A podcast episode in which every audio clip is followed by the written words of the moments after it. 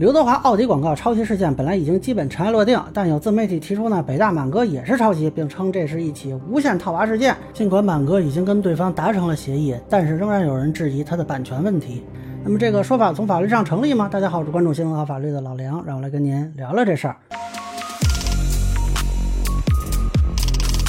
这个事儿我本来以为就算过去了，因为中间这个创意公司呢已经道歉并承认使用了北大满哥的文案，那没什么问题了。啊，现在满哥是已经跟对方达成了协议，但是仍然有人质疑啊，说他到底有没有原创版权？看到有一些自媒体呢说北大满哥也是抄袭啊，理由是之前呢有自媒体提出过类似的说法。那这个上次视频的时候我也说过啊，其实聊这个话题很久了，我印象里没有互联网的时候就听人聊过啊，当然解释各异啊。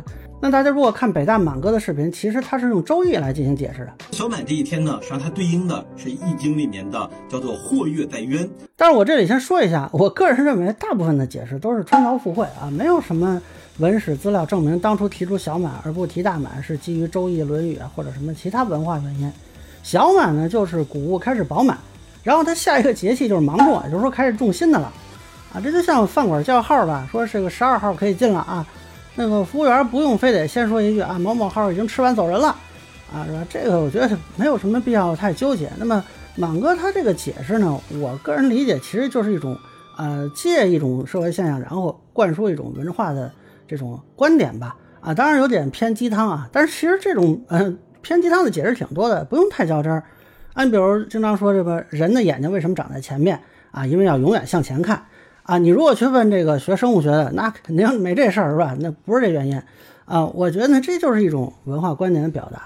那么问题来了，这个满哥算不算抄袭其他网友呢？或者说他自己有没有版权呢？呃，其实上一个视频我讲了，他最关键的是后边他这首诗。如果光是前面那几句呢，可能还不是他判断。但是呢，他这首诗啊，基本上就一锤定音。这里就要说到，我们著作权保护的是表达，而不是思想。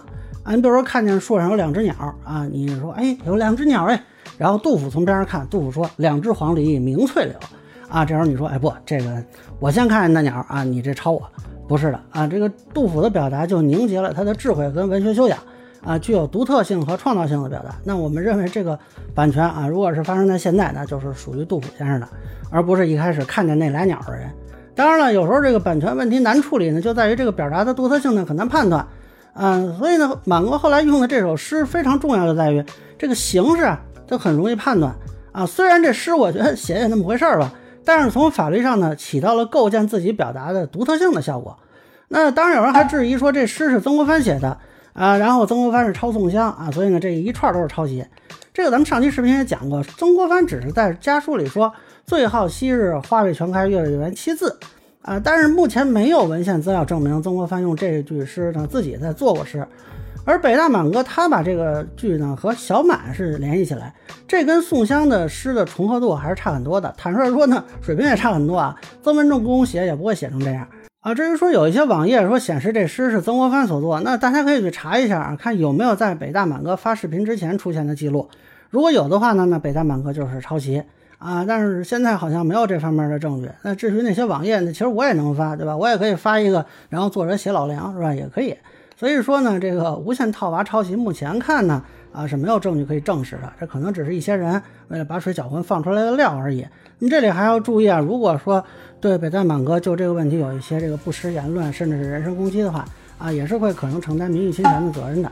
这一点我也是提示一下。